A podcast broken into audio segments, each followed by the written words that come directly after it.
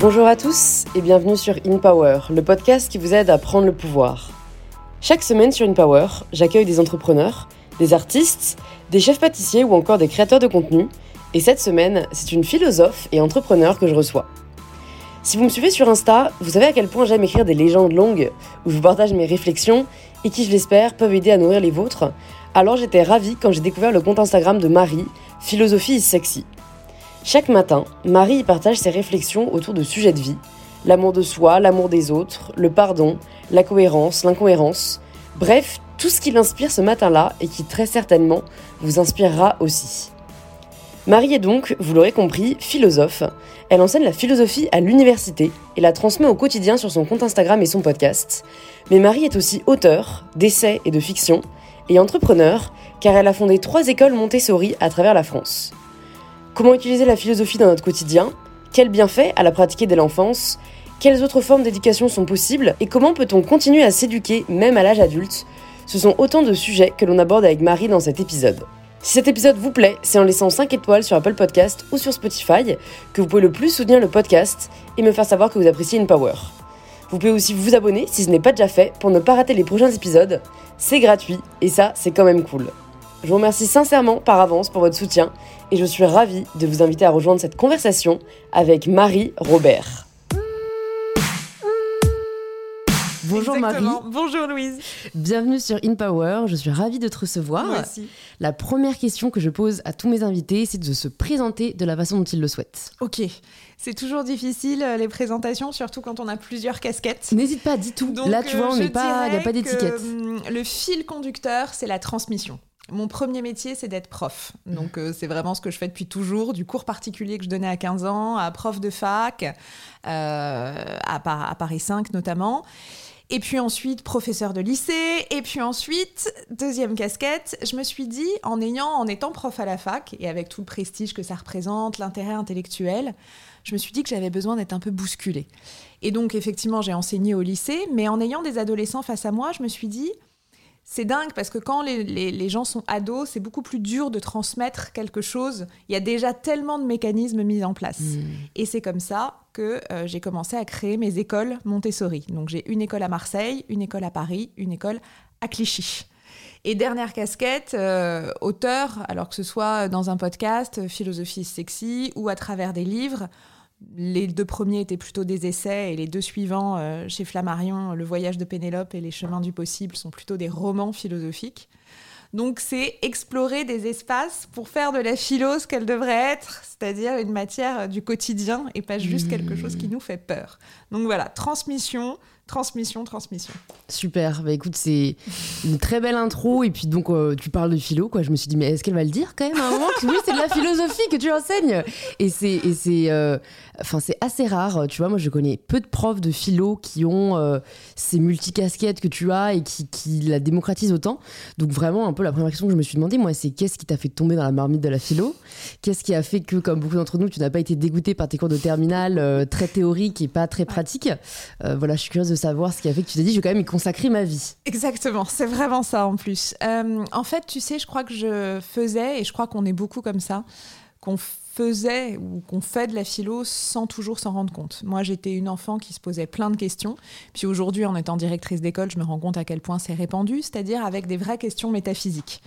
Euh, on voit chez les enfants, vers 6, souvent 5-6 ans, ce besoin de questionner l'existence. C'est quoi la vie? C'est quoi la mort? Euh, Pourquoi l'autorité? Euh, Qu'est-ce qu'on en fait? Quel est le Mm. rapport aux autres, à mon corps? Euh, C'est vraiment un âge où il y a un questionnement profond. Donc j'étais vraiment une enfant comme ça, habitée par plein plein de questions. Et puis un jour, aussi cliché soit l'histoire, j'arrive en classe de terminale, mois de septembre, et là je découvre qu'il y a une matière dans laquelle on peut se poser toutes ces questions. Donc je trouve ça évidemment extraordinaire. Et d'autant plus que euh, j'ai une prof, alors qui n'est pas du tout euh, la prof, euh, genre cercle les poètes disparus, je monte sur la table et je fais des grands élans poétiques, mais plutôt une prof exigeante dans l'analyse. Et je trouve ça extraordinaire en fait. Tu te rends compte que tu arrives au dernier moment du système scolaire avant les études supérieures et que tout d'un coup on te dit tu vas vraiment affronter la complexité des choses. Et je trouvais ça super émouvant en fait. Et du coup, c'est vrai qu'en terminale, j'ai eu cette espèce de, rencontre hein, euh, qui m'a euh, non seulement euh, apaisée, mais qui m'a ouvert un horizon. Et donc, tout de suite après, j'ai fait directement, sans classe prépa, la Sorbonne, philo, et j'en suis jamais sortie. c'est dingue. Ouais, Comme quoi, t'es entrée par la bonne porte, quoi. Ouais, c'était vraiment, tu sais, le, la, juste place. Mmh. Et c'est fou, en fait, à quel point les, les professeurs peuvent jouer après sur, nos, sur nos appétences, sur nos envies, sur nos curiosités. Enfin, c'est parfois je me dis c'est à la fois euh, blessing and a curse quoi. C'est c'est voilà c'est à double tranchant. Est-ce que tu as nourri cette passion autrement que par tes cours euh, à l'école? Est-ce que tu avais déjà des lectures? Est-ce que enfin tu vois pour peut-être les personnes qui n'ont pas forcément eu des super profs mais tu vois, pour, pour que tu leur dises voilà euh, en fait ce n'est pas que ce que vous avez appris en terminale quelques mois à la philo quoi. Non mais tu as tout à fait raison. En fait le problème parfois de, de la philo en terminale et comme tu l'évoquais c'est-à-dire que c'est plus de l'histoire de la philo. C'est-à-dire que forcément, on te prépare à une épreuve euh, du bac, donc c'est en plus pas l'année forcément où tu as envie de faire de la philo, euh, mmh. tu es plongé dans tes fiches, tu stresses pour l'avenir, tu stresses pour euh, tes examens, donc pas toujours évident. Et puis on te la présente d'une manière un peu théorique et un peu poussiéreuse. Alors, première chose, moi déjà, je milite pour qu'on ait de la philo bien avant et je fais des ateliers philo avec les enfants. Mais surtout, il y a aussi qu'est-ce qu'on appelle faire de la philo, en fait?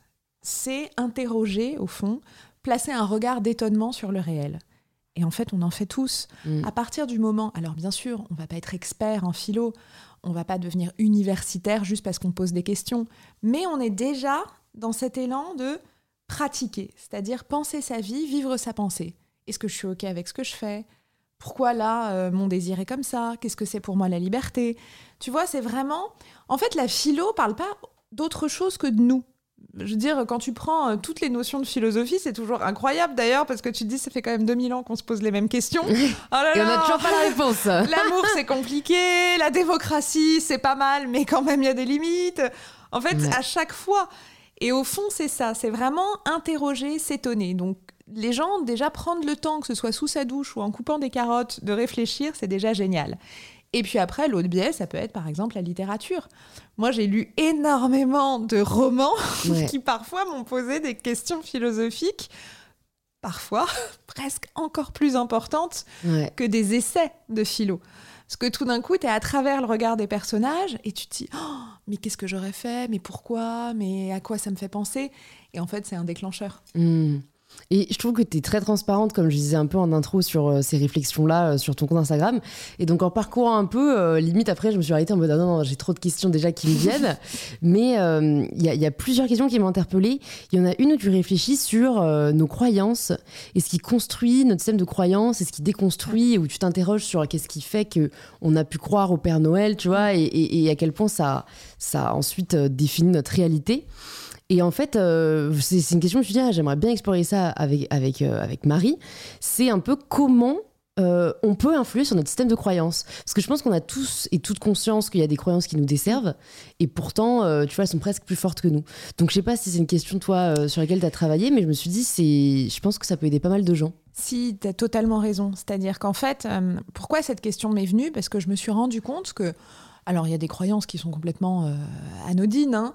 il y en a d'autres qui effectivement, comme tu le dis, nous, pèsent en fait, voire même euh, nous limitent dans nos choix de mhm. vie, euh, nous limitent dans nous créer des complexes, nous empêchent de faire certaines choses. Et je me suis demandé d'où elles venaient. Et en fait, j'avais envie d'inviter les gens à réfléchir au fait que c'était vraiment une construction on a toujours un peu l'impression, et puis c'est normal parce qu'on grandit dans un bain qu'on n'interroge pas forcément, on a l'impression que ça a toujours été là, que c'est tel quel, que ben il n'y a pas d'autre chemin possible, alors qu'en fait ce sont des constructions. Et du coup, bah, parfois ce qui peut être intéressant, c'est de se poser la question. C'est pour ça que je parlais dans ce poste d'une théorie euh, d'un auteur qui s'appelle René Girard qui dit ce sont des programmes de vérité. Donc parfois, il faut se poser la question est-ce qui me fait du bien? Est-ce que je suis OK avec ça mm. Est-ce que ce programme de vérité, est-ce que cette croyance, elle m'empêche de faire plein de trucs dans ma vie Ou est-ce que, au contraire, elle me renforce, elle me fait du bien, etc. Donc je crois que c'est toujours une invitation à un peu euh, à l'introspection, à faire un petit mouvement de recul et à se dire OK, qu'est-ce qu'on m'a transmis? Est-ce que ce qu'on m'a transmis ou ce que j'ai eu autour de moi par ma famille, mes amis, mes études, enfin la société, est-ce que euh, ça me fait du bien, ça m'élève? Où est-ce que je sens qu'il y a un truc qui coince Et s'il y a un truc qui coince, et là je le dis vraiment à tous les gens qui nous écoutent, on a le droit et on peut le changer. Mm. Et ça, je crois que c'est vraiment, vraiment, vraiment important euh, de se dire, OK, on n'est pas obligé de rester bloqué là-dedans. On peut aussi changer de programme. Mm. Est-ce que tu as un exemple à nous partager, peut-être, toi, de croyances que tu avais et tu t'es rendu compte qu'elle ne te rendait pas service et comment tu l'as déprogrammée? Parce que c'est vrai que souvent le comment est toujours plus difficile que de la, la prise de conscience elle-même. quoi. Complètement. Euh, moi, j'ai un très gros. Euh, j'ai pas mal de problèmes de confiance en moi, mais depuis vraiment euh, toujours. Et en plus, j'ai fait, fait des études dans une matière qui est formidable, très riche, passionnante intellectuellement, mais de un, assez humiliante, parce que tu as un peu le poids des auteurs. Derrière toi, donc tu as toujours l'impression que, tu feras... que tu feras moins bien, que ce sera moins intelligent, donc de un. Et de deux, j'ai fait une discipline où quand même, et particulièrement en France, très masculine. Mm. Très très masculine. Si tu demandes à n'importe qui l'image d'un philosophe, c'est un philosophe homme, blanc, euh, bourgeois, hétérosexuel et plutôt vieux. Plutôt vieux avec une petite barbe. Voilà, les enfants, que toujours quand je leur demande de décrire, ils ont toujours, c'est toujours la barbe et c'est toujours euh, un vieil homme. Donc j'étais un peu dans, en faisant mes études, même si j'aimais ça, même si j'étais bonne élève, j'étais un peu genre bon bah moi, euh, il y a un moment je vais devoir bifurquer parce que c'est pas complètement pour moi, parce que ma personnalité et ce que j'aime, euh, bah forcément euh, ça va me limiter dans le domaine de la philosophie. Et plus j'avançais, moins j'arrivais à bifurquer parce que je m'accrochais un peu. Et j'étais dans une espèce, de, une espèce de schizophrénie, un énorme paradoxe entre j'ai envie mais non, je me l'interdis. Vraiment. Hmm. Et du coup, j'ai dû faire tout ce travail en me disant, bah, peut-être que je ferai pas de la philosophie de la même manière, en fait, que euh, les gens qui sont avec moi à l'université, mais peut-être que quand même j'en ferai à ma façon. Donc j'ai vraiment dû commencer à sauter le pas, me dire, bah oui, moi j'ai envie d'écrire des ouvrages qui sont peut-être plus de la pop philo, qui sont peut-être plus grand public, qui sont une passerelle et c'est pas pour autant qu'ils n'ont pas de contenu et qu'ils sont pas sérieux. Mm. Bah peut-être que de la philo, on peut en faire juste en, postant euh, un truc sur Instagram à 6h30 le matin. Et c'est pas de la prétention, c'est-à-dire c'est pas une question de, de, hiérarchisation, pas du tout. Euh, il faut que tout existe. Mm. Mais j'ai dû vraiment réussir. Et bien sûr, c'est dur. Parce qu'en fait, même si tu as accès à la rationalité, même si moi je suis dans un domaine de la pensée, en fait, on, on a tous des croyances qui nous figent. Et, puis alors encore plus quand tu ajoutes effectivement euh, la confiance en soi, euh, c'est encore plus dur de passer le cap, mais je crois que ça vaut le coup, parce que en fait, mm. euh, c'est comme ça qu'on dessine son chemin. C'est sûr, c'est sûr. Et justement, comment tu fais pour pas rester coincé, j'ai envie de dire, dans, dans, ce domaine de la pensée? Où je crois qu'on en avait parlé un peu sur le podcast de Cyrus North, mais où, alors c'était plus par rapport au savoir que je posais la question, mais là c'est même par rapport à, à la réflexion que je vais de la poser. C'est est-ce que ça rend pas malheureux de trop réfléchir? ça rend malheureux de trop réfléchir, mais pas réfléchir rend malheureux aussi. Donc c'est comment tu trouves le juste milieu en fait. C'est pour ça que je te disais tout à l'heure, c'est vraiment penser sa vie, vivre sa pensée. Pour moi, il y a un besoin, alors je le vis comme ça, mais je crois que c'est quand même important en général, un va-et-vient entre la pensée et l'action.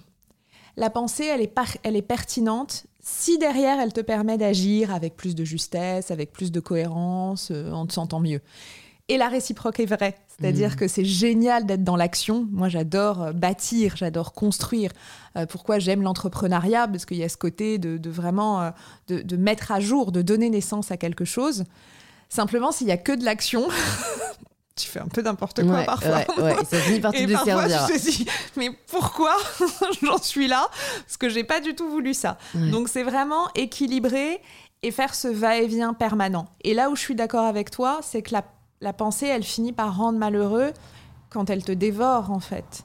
Et tous les gens, euh, et j'en fais partie, hein, qui ont beaucoup d'anxiété, euh, le, en fait, c'est très dur de soigner l'anxiété, c'est très mm. très dur d'y pallier, ou plutôt l'angoisse d'ailleurs, parce que ce côté plus vertigineux, l'anxiété c'est quand tu es face à quelque chose, l'angoisse c'est quand tu as l'impression que. Il n'y a pas de solution quoi La meilleure manière de pallier à l'angoisse, c'est de mettre les mains dans le cambouis et de se dire bon, bah, j'essaye de faire quelque chose. Mm. Donc euh, il y a vraiment cette idée de, de voilà, du, du va-et-vient permanent, pensée-action, action-pensée. T'en parlais aussi, je crois, dans un, dans un post récent, je me demande si c'est même pas celui d'aujourd'hui. Euh, il y a une phrase qui m'a marqué où tu dis j'ai souvent pensé que je ne pourrais pas survivre euh, à, bah, je sais pas si tu à mes angoisses, mais en tout cas à mes émotions. euh. et je me suis dit, c'est hyper intéressant de se creuser ce sujet qui, je pense, enfin que chacun ou chacune a sûrement déjà ressenti sous une forme ou une autre. Comment tu affrontes cette situation et, et voilà, est-ce que la philo t'apporte des outils? Je sais pas, ça se trouve pas du tout, hein, mais euh, euh, je pense qu'en effet, on parle pas assez de ces sentiments un peu de, de- d'angoisse dévorante, tu vois, et comment on peut les surmonter. Complètement. C'est vraiment. euh, et même si la phrase peut paraître excessive, je pense que quand tu es vraiment dans un moment d'angoisse, c'est ça. Tu as l'impression que tu vas pas survivre. Tu as l'impression que tu vas pas du tout t'en sortir. Alors, moi, il y a vraiment deux choses qui m'aident dans ces moments-là. C'est qu'effectivement, là, la pensée est nécessaire parce qu'elle permet de mettre, à- de, de mettre un peu à distance. En fait, souvent, euh, l'angoisse vertigineuse, tu ne deviens plus du tout, du tout rationnel. Donc, il faut essayer de raccrocher et reconstruire un système de réflexion. Mhm. Parce que déjà, ça te permet un petit peu de repasser dans le mental là où tu étais que euh, dans l'émotion. Donc, euh, premièrement, la philo, et ça a été le point de départ de mes deux premiers livres d'ailleurs, c'était que des situations de la vie quotidienne et un regard de philosophe pour y répondre. Donc, ça ne veut pas dire que le regard du philosophe est le seul, mais ça veut dire que, tiens, tout d'un coup, tu te dis, ah tiens, c'est vrai, tiens, euh, sur la honte, euh, Sartre euh, dit ça. Et, ça te permet de, Ouais. voilà, de, de mettre un peu de distance. Et puis la deuxième chose, et c'est ce que j'exprimais d'ailleurs en, en l'écrivant, c'était vraiment de, de comprendre qu'il y a les autres qui peuvent nous aider. Mhm. Et autant le regard des autres, il peut être destructeur dans plein de circonstances, et même sur les croyances, on vient de le dire, souvent les croyances, elles sont aussi imposées par les autres. Mais les autres aussi, parfois, sont infiniment nécessaires. Mhm. Et je crois qu'il faut jamais, jamais, jamais, jamais sous-estimer l'importance d'avoir un petit écosystème autour de toi, de te le construire, que ce soit des amis, des proches, des thérapeutes, euh, des paroles même qui t'aident à, à- à justement sortir de ça. Donc il y a vraiment euh, ces doubles remparts, la réflexion et le soutien. Parce que euh, on est très fort, on est très puissant, on est capable de milliers de choses, mais parfois on a juste besoin de remparts. Donc euh, il faut savoir les trouver. Ouais, il faut avoir l'humilité Ouais, de exactement. reconnaître parfois qu'on n'est pas, euh, Ouais. qu'on n'est pas indestructible. Cela dit, ça me fait euh, là pareil une autre Mm. phrase que tu as écrite me vient où euh, je crois que tu citais un auteur qui disait ou alors c'était toi hein, l'impossible reste mieux que le néant. Mm. Et alors, est-ce que tu pourrais creuser un peu cette, euh, cette citation que je trouve aussi hyper puissante Je crois que c'était sur le fait de, de quand même en fait s'accrocher et Mm. toujours donner le meilleur de soi-même. Et comment ça t'est Qu'est-ce qui t'a nourri cette réflexion? Parce qu'en fait, l'autre jour, je me disais qu'on on répète beaucoup, et c'est un mot qui est devenu très à la mode, le lâcher prise. Ouais. Énormément. Mm. Et à juste titre, et on comprend très bien, c'est-à-dire l'idée bah, parfois euh, d'accepter euh, les choses qui arrivent, et, et c'est nécessaire parce que ça nous apporte de la sérénité, et c'est vraiment la pensée stoïcienne de dire bah, il y a des choses qui dépendent de moi, il y a d'autres choses qui dépendent pas de moi, et ce qui dépend pas de moi, bah, je lâche prise. Pour autant, j'ai la conviction qu'il y a certains moments dans la vie, et que ce soit euh, des projets intimes ou des projets professionnels, qui vont demander justement plutôt qu'on négocie des virages et pas qu'on lâche prise, mais qu'on s'accroche à nos convictions, qu'on s'accroche à nos projets. Et bien sûr que ça va être difficile. Mm. Et bien sûr que combien, euh, quand, quand tu donnes naissance à quelque chose, que ce soit une histoire d'amour, un enfant, euh, une entreprise, combien de soirs de larmes Non mais en fait, euh, Mm. et bien sûr que si on avait arrêté à chaque fois qu'on avait un coup de blues, à chaque fois qu'on avait un, un accro, à chaque fois qu'on avait un moment de désespoir, bah non, moi ce qui m'intéresse, c'est la capacité à se dire... euh, Essayer, rater, essayer encore, rater mieux. Mm. Donc c'est vraiment ça, c'est-à-dire que ne rien faire est toujours plus difficile parce que ça nourrit tes regrets. Alors que faire, même si c'est compliqué, même s'il faut s'accrocher, même si parfois t'en peux plus, les gens te racontent que des storytelling de, su- de success story euh, où c'est formidable. Non mais en fait, euh, je ne connais peu de gens qui montent des projets sans être Ouais. désespérés parfois. Ouais. Donc il y a aussi cette idée de toujours euh, remettre quoi, remettre sur la table. Mm. C'est toujours cet éloge du faire en fait. Mm. Qu'est-ce qui t'a aidé, toi, dans les moments difficiles que tu as pu rencontrer euh, à... Ou qu'est-ce que tu as appris de ces moments-là? Parce que parfois, j'ai l'impression... que- Alors, j'ai l'impression que je progresse un peu dessus, mais par exemple, je suis vraiment la pro du ressassement. Ouais. Qui, qui ne sert vraiment à rien. C'est-à-dire vraiment, j'ai beau le retourner dans tous les sens, ça ne m'a jamais aidé. Et pourtant, c'est un pattern, tu vois, que je Mm. reconnais. Alors, je suis désolée des anglicismes, hein, mais je trouve qu'il y a un schéma peut-être en français. euh, euh, et donc, j'a- j'arrive maintenant à qui dure moins longtemps. Mais je vais quand même vachement me, battre quand j'ai fait, enfin, quand j'ai fait quelque chose que j'aurais pu mieux faire ou que j'ai mal fait ou qui mène à une, emmerde dans l'entrepreneuriat, tu vois. Donc voilà, ça c'est perso un schéma et franchement, j'ai pas énormément de conseils à part à, me dire vraiment, je me répète maintenant tout le temps, est-ce que ça me sert? Non, alors lâche-le, tu vois. Et je vois que parfois il, revient, il revient, mais ça passe un peu plus vite. Toi, est-ce que comme ça, tu as identifié des schémas, tu vois, euh, qui, te, qui te desservent, pareil, et où, et où maintenant tu arrives à ne pas passer trop de temps dessus ou à remonter plus vite en selle oui, je crois que c'est plutôt remonter plus vite en selle parce que je pense que vraiment complètement euh, réussir à, dissoudre nos schémas, c'est quand même un travail de longue haleine et très très très profond. Moi, j'ai deux grands schémas, hein, mais qui se rejoignent. Hein. Le, schéma des, projections négatives. Euh, je, de me préparer au pire, mhm. alors que parfois le meilleur peut arriver. Donc ça, c'est vraiment un truc de reprogrammation. Hein. Donc là, pour le coup, je pense que tu peux vraiment euh, avoir presque des, thérapies qui t'aident, hein. que ce soit euh, de la sophrologie, que ce soit de l'hypnose ou parce que c'est tellement ancré ces projections négatives qui se nourrissent de peur en fait, de, peur extrêmement profonde. Mhm. Donc voilà, avoir des, des, visions de ce type. La deuxième chose, ça rejoint euh, un, peu plus euh, ce qu'on disait précédemment, c'est que je pense que je me dis à peu près 74 fois par jour que je suis nulle. Maintenant, peut-être que je me le dis 73. This is progress. J'adore. Mais parce que, et là, pour le coup, la meilleure manière, c'est vraiment ce que je te disais, c'est-à-dire euh, de, me lancer quand même. En me disant, de toute façon, de toute façon, je progresse. Parce que, en hmm. fait, quand tu as vraiment un truc, un problème de confiance en toi et d'estime vraiment de toi, bah, de toute façon, tu peux te dire, c'est comme l'entraînement d'un sportif. Hein. Hmm. Euh, moi, je m'inspire énormément du sport qui me fascine pour ça. C'est de te hmm. dire, euh, la discipline, de toute façon, et la répétition ne peut que me faire progresser. Donc, même si j'ai une mauvaise estime, bah, je progresserai. Et en fait, c'est le cas aujourd'hui. Moi, j'ai 36 ans et j'ai quand même l'impression voilà, bah, de, de, progresser avec toute l'humilité et la modestie avec lequel je le dis, mais de progresser parce que euh, j'ai la discipline, la répétition, mm. parce que euh, je m'arrête pas. Comment tu progresses? Justement, c'est une question que j'aime bien poser dans le podcast et tu m'amènes euh, plutôt que prévu sur le sujet, mais je trouve ça toujours fascinant de, de savoir comment les gens progressent et ce qui les nourrit en fait au quotidien. Alors, il y a plusieurs choses. Il y a euh, d'abord vraiment, quand je dis euh, la discipline et la répétition, pour moi, c'est des, piliers.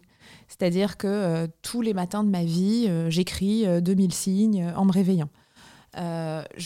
vraiment, le rituel me fait progresser. Mm. je me mets des, des, plages dans la semaine où je lis des choses qui, justement, vont être plus, euh, un peu plus ardu intellectuellement. Donc j'essaye d'avoir toujours une lecture en cours qui euh, va me nourrir, me poser des questions, etc. Donc la, discipline, euh, la construction en fait de moments qui sont des moments d'apprentissage, parce que ce qui est quand même terrible quand tu es adulte et quand mmh. tu travailles. C'est clair en fait, j'anticipe ce que tu vas dire. Non, mais en fait, t'apprends plus. plus, quoi. Mm. Ce qui est horrible, c'est que tu te dis, et là, tu te dis, mais c'est extrêmement mal fait, parce que t'en peux plus à la fin de tes études. C'est clair. Que tu te dis, mais en fait, ce qu'il y a un moment où je vais travailler un jour. Mais c'est vrai, c'est vrai. Et après, c'est fini.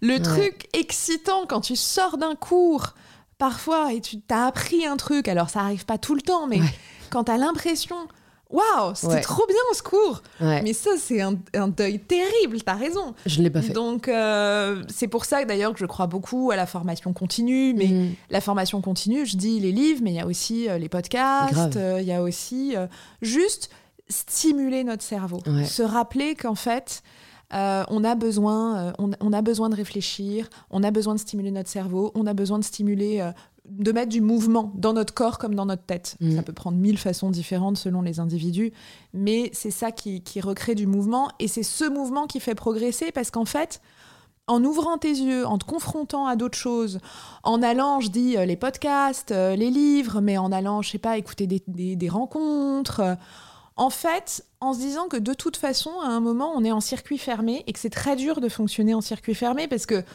comme on le disait précédemment, tu retombes vite sur tes sujets clés, tu retombes vite sur ce que tu sais faire, mm. sur tes petites obsessions. Bon, que si tu te confrontes, si tu suscites, si tu ouvres les yeux, bah c'est sûr que ça va provoquer des électrochocs et t'emmener dans des endroits où tu le sais pas. Mm. Donc pour moi, le, je progresse en m'imposant justement de toujours aller chercher d'autres sources. Ok. Bah super, euh, merci de, merci de ce partage. On, je voulais te parler de la partie plus entrepreneuriale Mm. aussi de ce que tu fais, du coup, euh, bah, notamment la création de ces écoles Montessori. Et je pense que peut-être certaines personnes se posent ces questions parce qu'on a tendance à toujours vouloir voir les paradoxes chez les gens, mais c'est vrai que moi-même, je, je me suis dit, ça c'est marrant, tu, tu, tu n'as pas confiance en toi, et pourtant à 36 ans, tu as construit déjà euh, trois écoles, euh, t'es auteur, t'es prof, et notamment le côté entrepreneurial, j'ai l'impression qu'il faut un minimum de confiance, ou en tout cas, de, de, de si c'est pas en toi, en l'avenir ou en la vie. Euh, qu'est-ce qui t'a qu'est-ce qui t'a poussé à créer ces écoles, à ne pas te censurer en mode euh, je sais pas quel âge tu les as créées, tu vois, mais tu vois j'ai 30 ans, Ouais, euh, 30 ans, c'est ça. voilà, je, je- Mm. j'ai un bébé dans la vie entre Mm. guillemets, euh, mais euh, bah, en fait fuck, je vais créer mes écoles, tu vois. C'est tu vois, je pense que plein de gens ont déjà eu ce fantasme, et peu de gens l'ont mené à bien quoi. Bon, il y a une part euh, sans doute euh, d'irrationalité, de ne pas te rendre Il faut compte. parfois. Mais comme dans tous les Ouais. projets, le point de départ d'un projet, c'est quand même souvent que tu te rends pas compte de l'ampleur.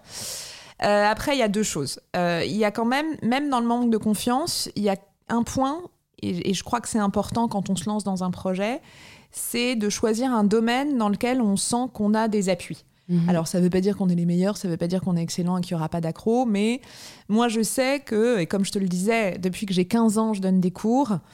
La transmission, tu me mets devant n'importe quelle salle de classe, que ce soit une conférence dans une entreprise, un atelier avec des enfants de 5 ans ou un cours particulier avec un ado, je, je suis, j'ai de la joie. Mhm. Donc je sais que là, j'ai quelque chose à faire. Ça ne veut pas dire que je le fais toujours bien, mais je sais. Donc j'avais déjà l'appui de me dire, c'est un domaine dans lequel j'ai ma place.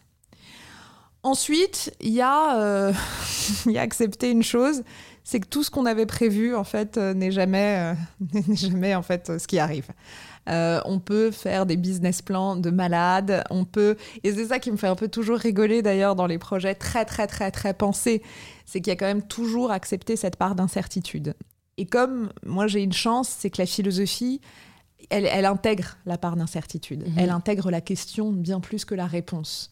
Donc moi, naviguer dans des zones un peu floues, finalement, me dérange pas plus que ça. Donc j'ai une assez bonne résistance à l'incertitude. Et puis après, euh, ça va paraître euh, niais, mais c'est le cas, euh, c'est l'amour, quoi. C'est t'entourer euh, de gens que t'aimes, c'est l'amour pour ce que tu fais, c'est l'amour en se disant, bah, c'est quand même dingue de construire des espaces qui sont des laboratoires de pensée pour les enfants. Euh, c'est l'amour envers. euh, moi, mes, mes équipes, je les aime d'amour, euh, vraiment. Donc, ça a toujours été un moteur parce qu'après, tu as envie de te dépasser. Tu te dis, mais c'est des gens tellement incroyables que j'ai la chance d'avoir euh, autour de moi que je vais donner le meilleur. Et en fait, on, on se dit tous ça. Mhm. Donc, il y a aussi, voilà, se dire que des tempêtes, on va en traverser. Mais si tu es à ta place, que tu acceptes l'incertitude et que tu es dans l'amour en général, bah, tu les traverseras un peu mieux, quoi. C'était quoi la première, euh, le premier jour euh, où tu décides que tu vas monter cette école et tu vois les, les semaines qui ont suivi parce que c'est ce type de projet où t'as beau dire euh, tu vois moi souvent je suis euh, pareil en anglicisme mais start small dream big tu vois mais autant euh, dans des trucs un peu digitaux c'est possible autant l'école Bon, bah le premier pas, ça reste quand même euh, de trouver un lieu euh, et plein de profs euh, et qu'il y ait des enfants qui viennent dedans. Donc, tu vois, j'ai beau retourner un peu le truc là Non, dans non, tous mais- les sens, je, je vois pas les, les, les, les petites pierres, tu vois, je vois que la bâtisse finale. Non, mais en fait, t'as totalement raison, c'est quand même complètement dingue. Surtout faire une école à Marseille, hein, on rajoute une donnée, je suis pas du tout marseillaise, Ouais, donc ouais. autant te dire que bon. Donc, effectivement, la, la première pierre, c'est trouver des locaux. Euh, et en fait, c'est étonnant, parce que à la fois, ça paraît immense, à la fois, tout de suite, t'es dans le concret. Parce qu'en en fait, l'avantage de projets, euh, je dirais, qui sont justement pas des projets digitaux, où, où ça peut aller beaucoup plus vite et puis il y a moins d'investissement, mais ça a un petit côté un peu euh, flou, là, euh, tu trouves des locaux. Mm. Donc j'ai trouvé effectivement euh, avec mon compagnon des locaux à Marseille. Et puis après, bah, la deuxième étape, c'est qu'on a fait la peinture, quoi, 300 mètres carrés, trois couches. Mm. Et en fait, ça, c'est super excitant quand t'es quelqu'un de très cérébral. Mm. Parce qu'en fait, tout d'un coup, c'est comme si tu disais à ton cerveau, ferme-la, quoi. Ah T'es ouais. avec ton rouleau de peinture. hein. T'es avec ton rouleau de peut-être ça, peinture. le- ouais, la Et tu solution. te dis, bah en fait, de toute façon, là, c'est déjà une étape. Donc, Ouais. effectivement, euh, après, il y a, il y a aménager. Et en parallèle, il y a le recrutement. Alors, le recrutement, pour moi, c'est ce qui a été le plus difficile, je pense. Je parle du recrutement des équipes, parce qu'après, après le recrutement des parents, des familles, c'est plus des enjeux de se faire connaître, donc des mm. enjeux de communication.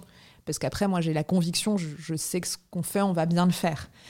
Par contre, recruter des équipes, ce qui est très compliqué, c'est de passer d'une posture où euh, tu es prof, donc euh, voilà, non, non seulement tu es salarié, mais en plus, euh, c'est toi et toi seul, à une posture, je recrute des profs alors que je l'ai été moi-même. Donc ça, pareil, très compliqué de se mettre là-dedans. Au moins, tu sais ce que c'est. Complètement. Donc j'avais ce truc-là, mais je mm. savais tellement ce que c'était que c'était très dur pour moi de dire à quelqu'un d'imposer des choses en fait. Tu vois? pas été dans cette position. Pas du tout. Hyper gênant en fait. J'avais l'impression, je voulais, enfin, j'avais beaucoup de mal en fait à cibler. Et puis en plus, on le sait tous, un CV ça veut rien dire un entretien d'une heure, euh, c'est mm. quand même pas. Il euh, y a des gens qui, qui réussissent extrêmement bien. Ça veut pas dire pour autant qu'au quotidien, c'est ce que tu recherchais. C'est même pas un jugement sur leur personne. Donc, le plus dur au début, euh, quand c'est ex nihilo, c'est vraiment cette, cette, affaire de recrutement. Maintenant, l'intérêt d'avoir des écoles qui tournent, c'est que tu peux prendre les gens en stage, tu peux vivre avec eux, tu peux passer plus de temps, en fait. Donc, créer des liens.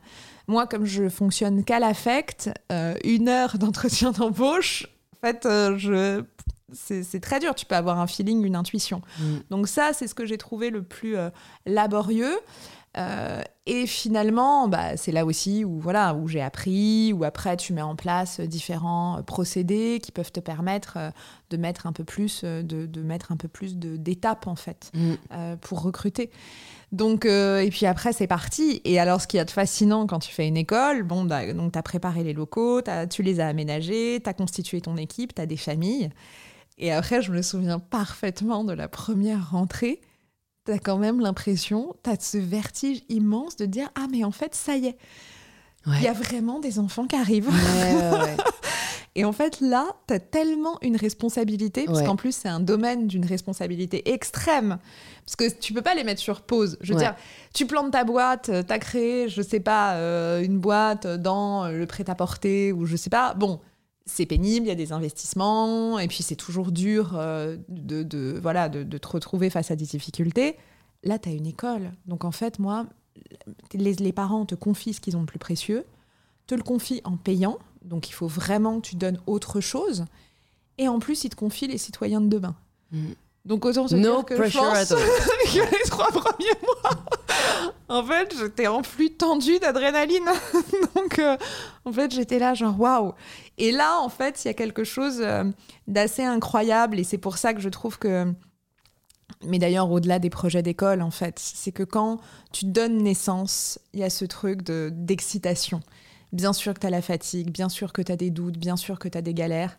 Mais qu'est-ce que c'est beau de te dire j'ai fait émerger quelque chose qui n'était pas là et je vais donner tout mon cœur, toute ma tête, toute mon énergie pour le faire bien. Mm. C'est bouleversant en mm. fait. C'est la plus grande source d'énergie d'ailleurs. Hein. Complètement. C'est ce qui t'a fait, à mon avis, traverser ces mois, ces années. Euh. C'est la création, en fait, c'est la création de soi aussi. Parce qu'au fond, tu, donnes naissance à un projet, mais c'est à toi aussi que tu donnes mm, mm. naissance. Est-ce que pour les personnes peut-être qui ne sont pas familières avec la philosophie Montessori, je ne sais pas si on peut l'appeler comme ça, euh, tu pourrais en parler Bien sûr. Euh, pour voilà, peut-être démystifier un peu aussi autour. Euh, oui, complètement. alors déjà, la première chose, c'est effectivement des écoles, pour la plupart, privées sous, hors contrat. Mais pour moi, je les ai jamais. Je suis hyper attachée à l'école de la République, j'adore les profs. Moi, j'ai fait que du public toute ma scolarité. Simplement, il y avait le constat qu'aujourd'hui, bah, les profs sont quand même un peu à bout de souffle parce qu'ils travaillent dans des conditions qui sont extrêmement difficiles.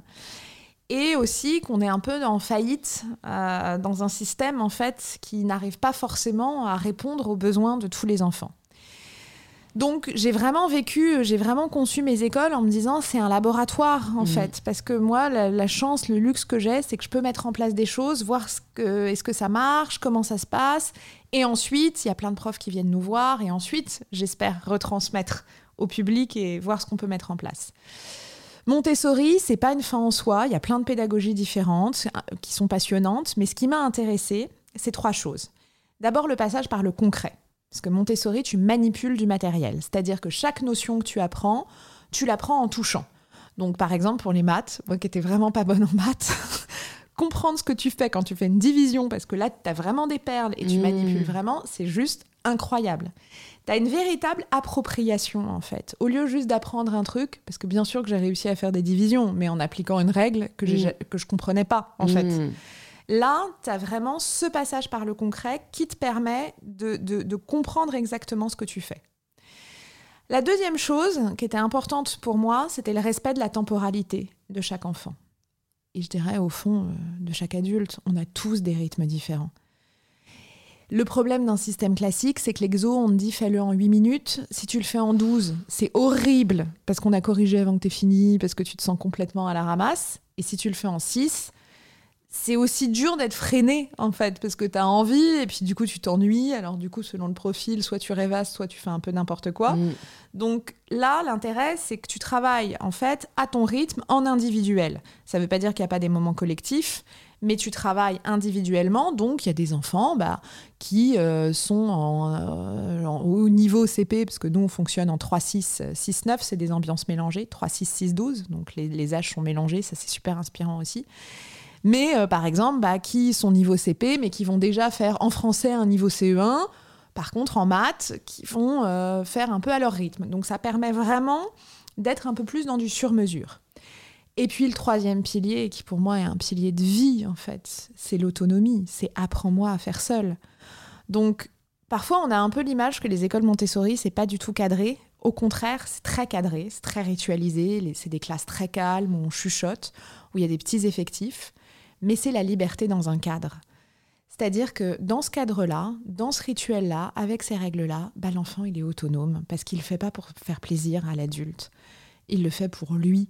Il a dans le matériel le contrôle de l'erreur, il peut se déplacer, il a dans le matériel qui lui a été présenté la possibilité de choisir. Il va euh, aux toilettes en mettant, euh, alors ça dépend des systèmes, mais euh, un collier et il y va. En fait, il n'y a pas ce truc de toujours être soumis à l'autorité d'un adulte ou au regard d'un adulte qui va te féliciter. Parce que le problème, c'est qu'après, la récompense, on la cherche toute notre vie, en fait. Ouais. Après, t'es accro, et je suis bien placée pour le savoir, t'es accro à la bonne note, euh, la validation de l'autre. Mm. Donc, ce que je trouve vraiment euh, pertinent dans ce système, c'est cette idée d'autonomie, quoi. C'est apprends-moi à faire seul, en fait, de pas être dépendant toujours de ah, s'il te plaît, tu fais mes lacets, ah, s'il te plaît, tu me donnes tel truc. Bah non, en fait, vas-y. Est-ce que je peux aller aux Voilà. toilettes? Non. Horrible. Un truc hyper frustrant, tu pisses Horrible. dessus, mais tu peux pas aller aux toilettes. quoi. Horrible, et t'es mal, et et t'es toujours en train de dépendre de quelqu'un Ouais, d'autre. ouais. Or, euh, on se rend bien compte qu'après, en plus, dans la vie, tu dois quand même te débrouiller. Il y a plein de moments tout seul. Donc, si t'as pas Mm. construit cette autonomie très tôt, c'est compliqué. Donc, c'est vraiment les trois piliers.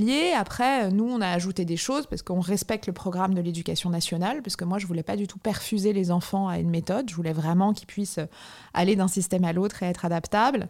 On est en fonctionnement bilingue, donc la moitié du temps en français, la moitié du temps en anglais, pour aussi la diversité culturelle, en fait.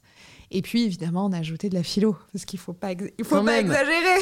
Quand même, non mais c'est génial. Euh, En fait, euh, personnellement, je suis vraiment fan de, de- de ce système et de manière générale, en fait, juste d'une éducation alternative euh, à ce qu'on a érigé comme un Graal, mais je ne sais pas trop sur quoi on s'est basé. Alors forcément, tu sais, quand on parle aux gens, et parfois je sais pas quoi leur répondre, c'est euh, bah oui, mais bon, plus tard ils vont bien avoir un boss, euh, et comment ils vont faire quand on va leur crier dessus alors que personne leur a jamais crié dessus, euh, ou comment ils vont faire arriver au collège alors que ben là ils doivent tout d'un coup rentrer dans un moule et ça crée des frustrations, etc., etc. On a dû te le sortir, tu vois. Euh, Je pense à chaque Qu'est-ce que qu'est-ce que tu dis par rapport à ça? Alors en fait, moi, il y a toujours un truc, on me le dit vraiment quasiment à chaque rendez-vous. Il y a une réalité, c'est qu'en fait, si tu fais des enfants, si tu permets aux enfants d'avoir confiance en eux, d'être bien dans leur basket, bah en fait, tu les rends maxi adaptables. Mhm. Donc, en fait, la conviction, moi, je suis pas du tout. euh, en fait, les, les gens qui t'expliquent qu'il faudrait un peu les traumatiser en amont parce que la vie est traumatisante, j'ai plutôt envie de leur vrai. dire, bah en fait, renforce-les, euh, solidifie-les. Et peut-être sera fait, pas vécu comme un trauma, quoi. Et en fait, ils arriveront à traverser l'existence, quoi. Donc nous, il y a plein d'enfants qui aujourd'hui sont allés dans des collèges euh, privés ou publics et qui s'en sortent très bien. Pourquoi? Bah, Parce qu'ils sont hyper à l'aise. Vraiment dans leur euh, à l'aise, je dirais, dans ils sont alignés quoi. C'est vraiment ils sont, ils savent qui ils sont, ils connaissent leur rythme, ils vont bien, donc ils arrivent à s'adapter. Ils ont un bon niveau parce qu'en fait on a respecté leurs apprentissages, Mhm. donc évidemment bah tu te sens un peu plus à l'aise, t'es pas en galère, t'as pas des lacunes Mhm. euh, que tu traînes. Et puis en plus, ils ont, je dirais, euh, une confiance en l'avenir qui te permet de faire en sorte que euh, quand tu vois un adulte qui effectivement te crée un peu dessus, ben en fait tu te dis ok euh, tous les adultes sont pas comme ça quoi. Mm, Il n'y a pas ce truc dévorant.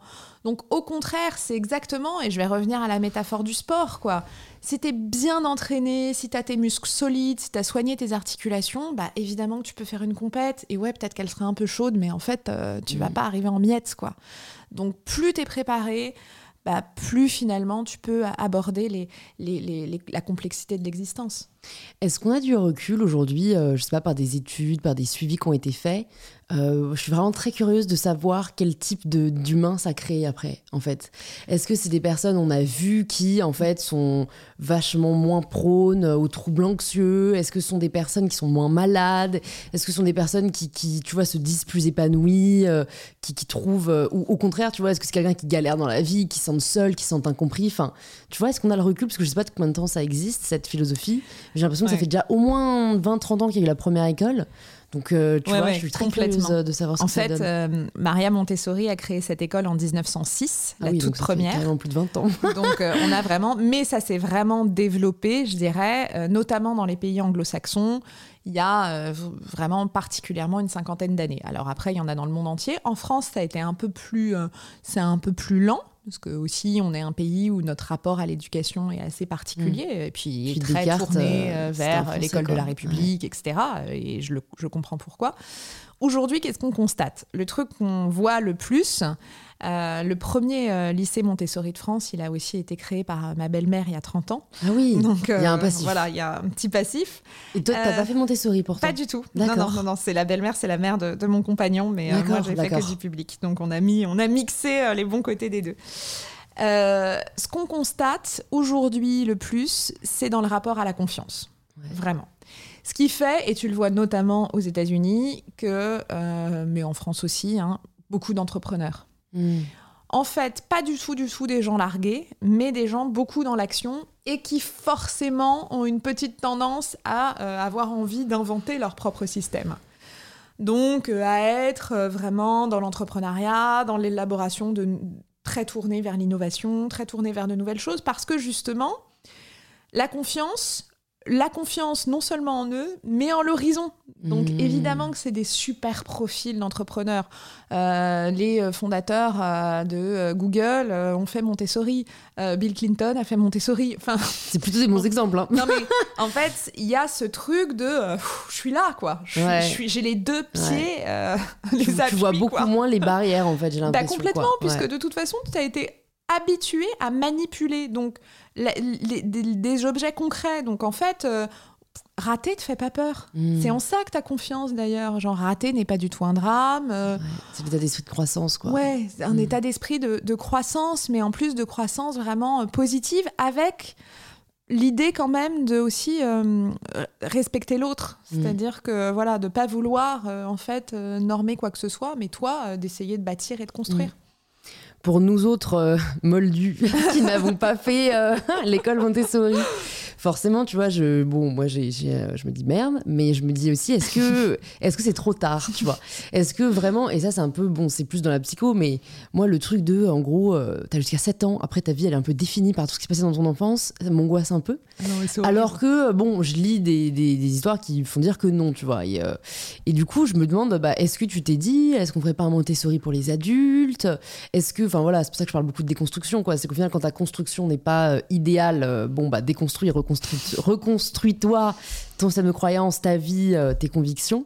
Mais c'est vrai que ça aiderait, je pense, d'avoir des profs, d'avoir des, des théories, des, des. Enfin, je sais que moi, ça m'aide beaucoup, euh, comme tu disais un peu avec les philosophes, de voir que des personnes y ont pensé avant moi, d'adhérer à leurs propos et qu'un peu ils t'ouvrent les yeux, quoi, sur, sur plein de choses euh, qui, que nous, on n'avait pas réalisées.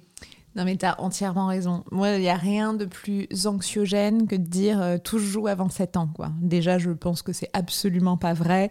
Bien sûr que euh, l'enfance est un moment fondateur, mais quelle condamnation Sinon, on est toute notre vie en ajustement. Il est toujours, toujours, toujours temps de remettre en perspective. Je crois que ce qui est au fond du Montessori, peut-être pour adultes, et, et là, c'est peut-être ma vision, c'est justement la philo en fait c'est euh, c'est ce qui te permet euh, de te dire attends euh, à quelle place je suis, comment moi je mets en perspective, qu'est-ce que je peux faire. C'est la philosophie et tout ce qui va te développer. Aujourd'hui, on parle beaucoup de développement personnel, parfois avec des méthodes très figées et Mhm. c'est ça qui, qui parfois me dérange un peu, c'est-à-dire comme s'il suffisait d'appliquer cette méthode et ça y est, c'est bon, t'es une nouvelle personne.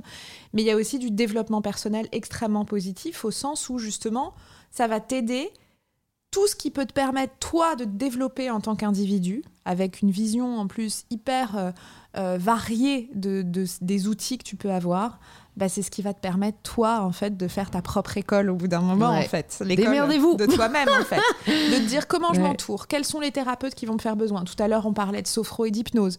Euh, on peut parler euh, d'aller euh, se nourrir, euh, d'aller...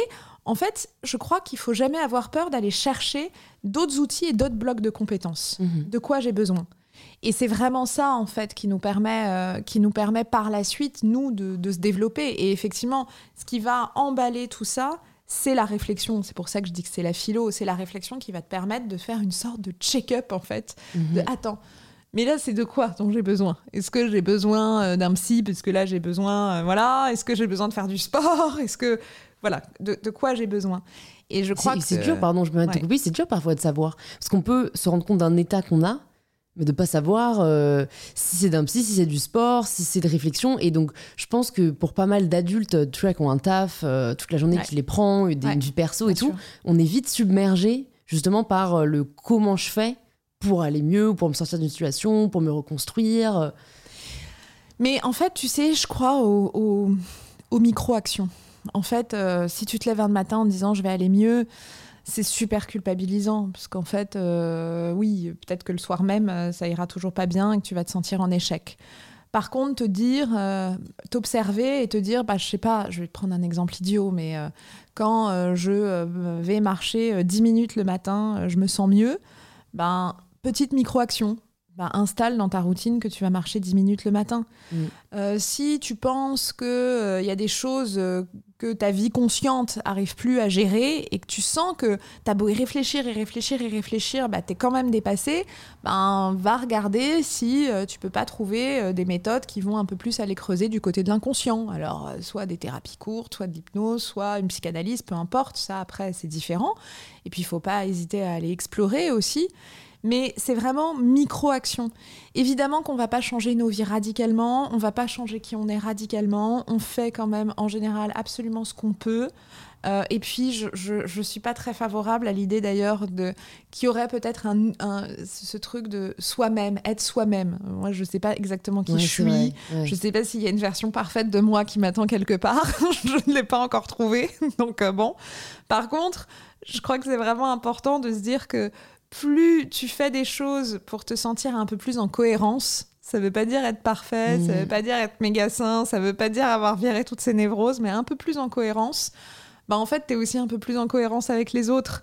Et c'est comme ça qu'au bout d'un moment, c'est pas juste un truc narcissique et nombriliste, c'est comme ça que tu t'arrives à, à faire couple, à faire famille, à faire société Mhm. parce que tu te sens juste euh, un peu plus aligné et on l'a tous vécu. euh, Pourquoi ces micro-actions, elles sont importantes?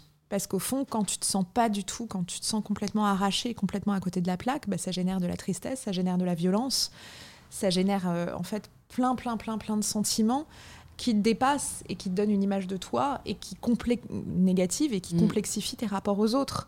Donc des micro-actions plutôt que des grands récits de transformationnels. Moi, les déclics, ça me fait toujours marrer parce que Ouais, c'est- assez culpabilisant. hein, ouais. comme s'il y avait un jour un déclic de euh, je vais me transformer, je vais me purifier. Moi, j'ai pas du tout envie de me Mm. purifier. De me transformer, bah, j'ai juste envie d'être un peu meilleur chaque jour.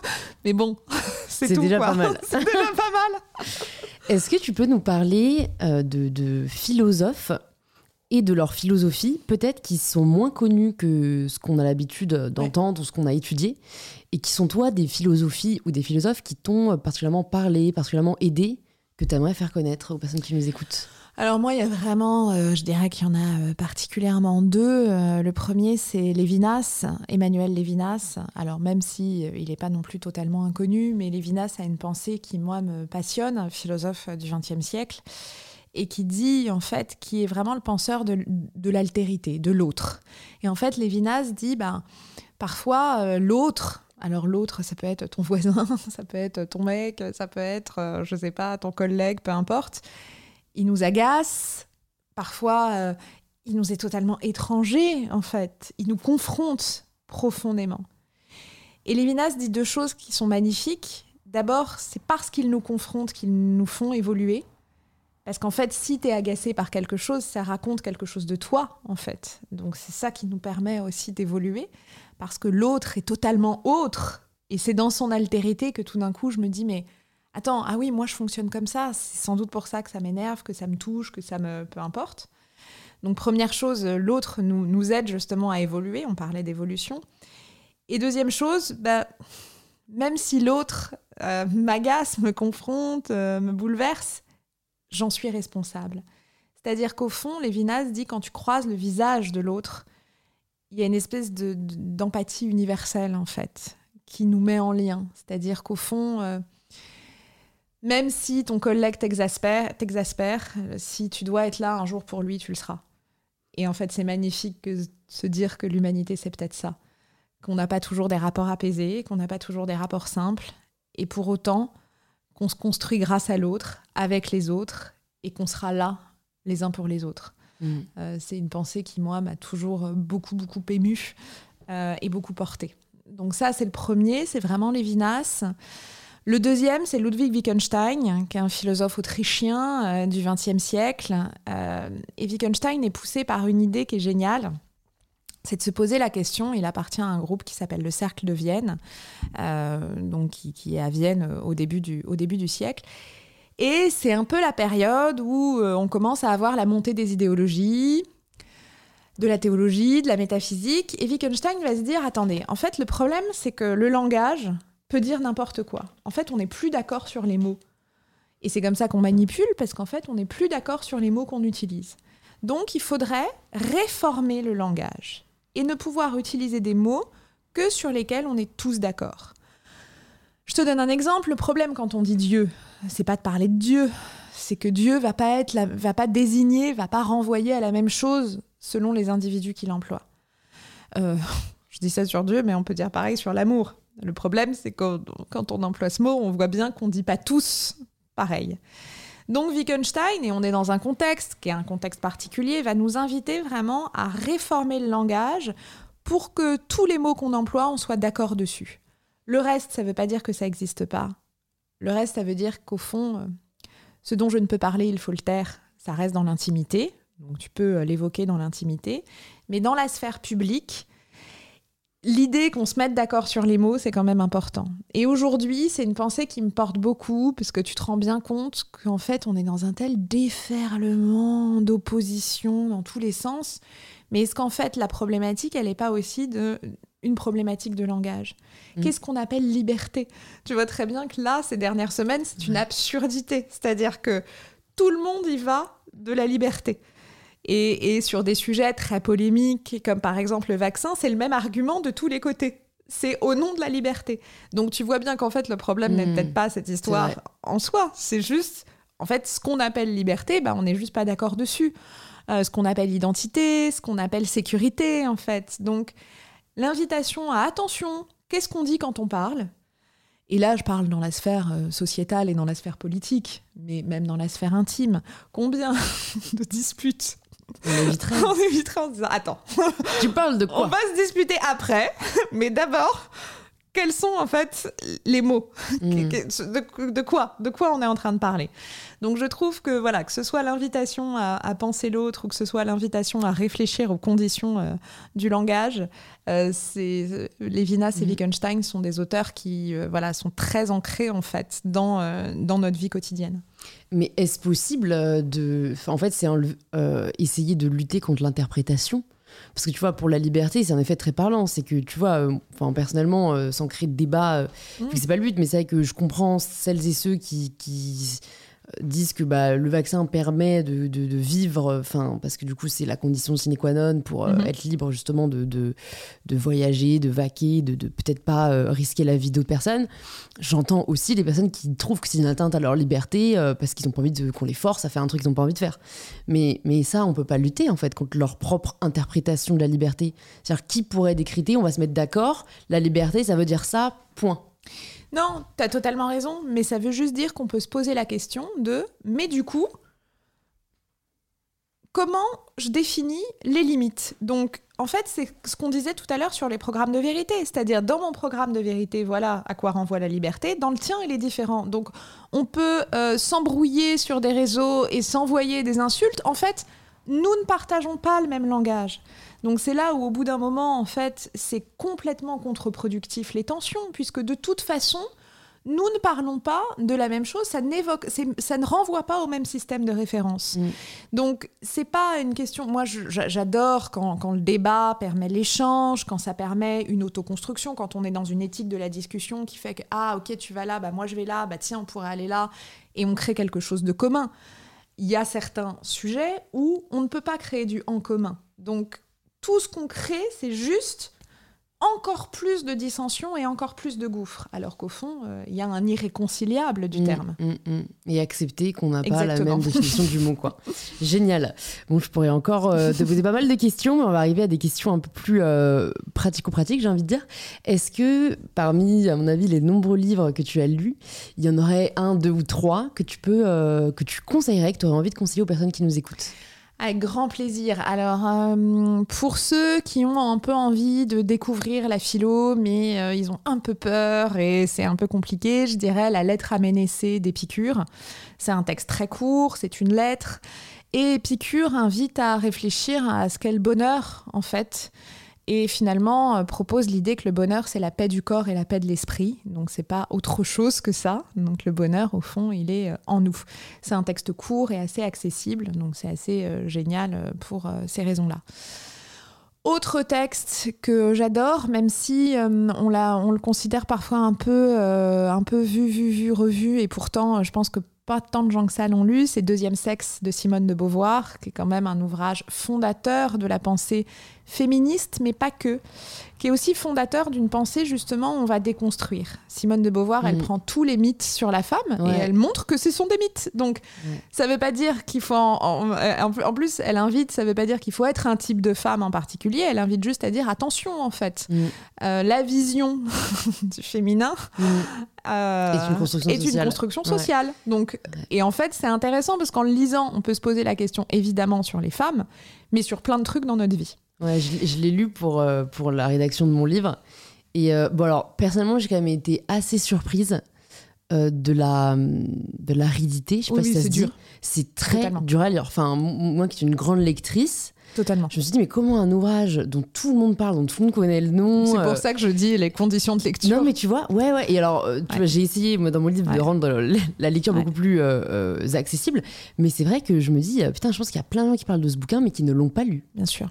Parce totalement d'accord. Tu vois, on connaît un peu la théorie derrière, mais elle est. En plus, il y a plusieurs tomes. Enfin, et, et je, je l'ai. Du coup, moi, j'ai vraiment euh, après ça. Euh, euh, perçu Simone de Beauvoir autrement quoi. Oui, oui, complètement. scientifique en fait. Hein. Complètement d'accord avec toi. Et, et ça, tu as raison de le dire, c'est-à-dire qu'il ne faut pas du tout, du tout avoir peur. C'est-à-dire qu'en fait, les textes de philo sont durs à lire. On On le dira jamais assez, en fait. Euh, moi, j'ai fait 17 ans de philo. Euh, je lis encore certains paragraphes. Je dois m'y reprendre à pas une fois, pas deux fois, pas trois fois, mais parfois dix fois pour comprendre des choses. Donc c'est normal. Il y a un peu une vision euh, d'archéologue.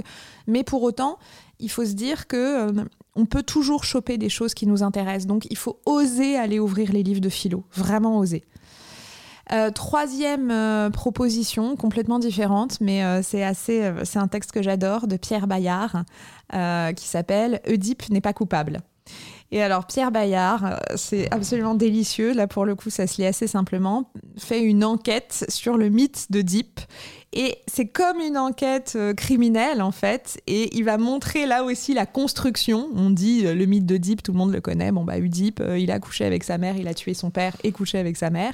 Et bien, Pierre Bayard fait une espèce d'enquête mythologique et il nous montre là encore qu'en fait, on a construit le mythe d'Oedipe d'une certaine manière, alors qu'en fait, est-ce que le mythe dit ça à l'origine? Pas forcément. Donc, c'est une super, super lecture. C'est extrêmement. Il y a un truc hyper, hyper délicieux. Et puis après, dans mes livres, euh, l'idée, moi, qu'à chaque fois, je fais référence à plein d'auteurs et ça permet aussi d'être des passerelles, en fait. Je sais qu'il y a plein de gens qui lisent mes livres et heureusement, ne s'arrête pas à Marie-Robert.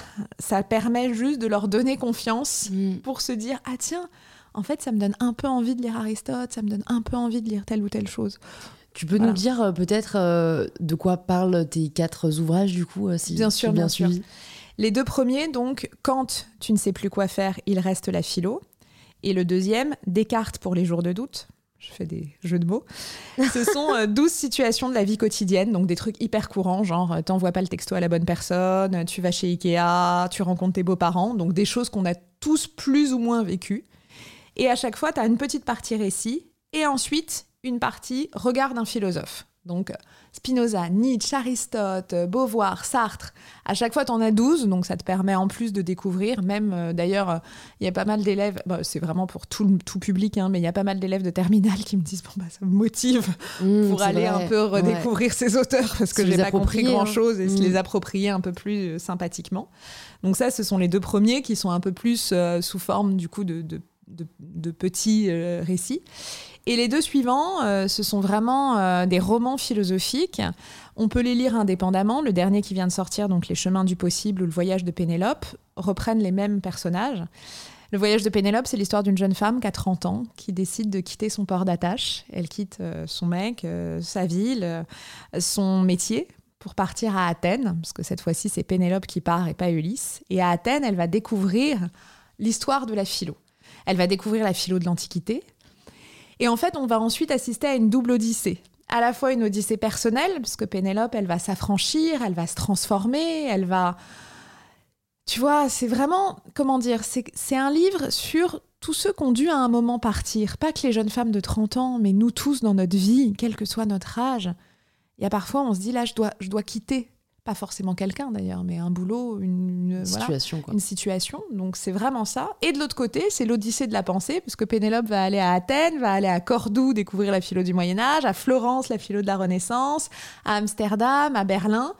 Parce que je voulais montrer que la philo, elle s'était faite dans le temps et dans l'espace. Je voulais voyager, en fait. Donc il y a vraiment cette approche-là. Et dans les chemins du possible, c'est plutôt euh, la question d'après, c'est-à-dire une fois qu'on est parti, à quoi donne ton essence? Donc on retrouve Pénélope cinq ans plus tard, et j'avais envie, tu vois, c'est toujours ce va-et-vient. Parfois il faut partir, mais parfois il faut construire. Et donc j'avais envie qu'on observe Pénélope, non seulement dans sa construction personnelle, mais aussi, cette fois-ci, ce sont que des philosophes du XXe siècle que j'évoque. Euh, Ferdinand de Saussure, Lévi-Strauss, enfin il y en a plein, qui, dans un siècle de chaos, ont donné naissance à des choses. Donc euh, mmh. voilà, c'est un livre sur euh, l'élan, la construction, euh, la naissance. Super. Écoute, j'ai deux dernières questions pour toi. Avec plaisir. Si tu pouvais entendre quelqu'un au micro d'InPower, qui est-ce que ce serait? Oh là là, super question. je pense que ce serait quelqu'un que j'aime beaucoup. je ne sais pas si tu la connais, elle s'appelle Alice Chiron. Elle a un compte Instagram qui s'appelle Ali di Firenze. Et en fait, c'est quelqu'un qui travaille, euh, alors qui travaille euh, à l'origine euh, sur, sur l'Italie, sur tout la joie de vivre italienne, etc., mais qui a lancé un concept assez incroyable, ce sont les fugues. En l'occurrence, les fugues italiennes, parce qu'elle emmène des femmes en voyage en Italie. Mais elle a beaucoup travaillé sur la notion de fugue. Donc, on a des œuvres assez, au fond assez parallèles quand j'ai écrit Pénélope, sur les dire que parfois il faut quitter sa vie quelques jours. Et ça veut pas dire que t'aimes pas ta vie, ça veut pas dire que t'aimes pas tes enfants, que t'aimes pas ta famille, que t'aimes pas ton boulot. C'est juste ce mouvement, en fait, de partir ailleurs, de rejoindre un groupe de femmes pendant trois jours.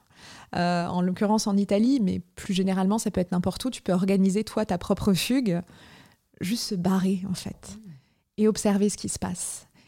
Et je trouve ça très émouvant parce qu'elle travaille vraiment beaucoup sur cette idée du, voilà, du, du, du pas de côté concret dans nos vies. Et elle en a fait vraiment quelque chose d'un accompagnement des femmes là-dedans qui sont souvent un peu nées sur le guidon, très charge mentale très pression que tu aies des enfants ou pas, mais il faut être exemplaire. Je trouve ça très beau, en fait, de mm. les inviter à fuguer. Super, je connaissais pas le concept et euh, ça, ça, m'intrigue. Écoute, la question que j'ai posée ensuite, c'est la question signature du podcast. Ça signifie quoi pour toi prendre le pouvoir de sa vie? Prendre le pouvoir de sa vie, euh, je crois que c'est euh, accepter d'être fragile parfois, fort d'autres fois. Et c'est surtout cette citation de Paul Valéry Le vent se lève, il faut tenter de vivre je crois que c'est ça, prendre le pouvoir. C'est Très belle citation. Merci beaucoup Marie pour cet échange hyper enrichissant.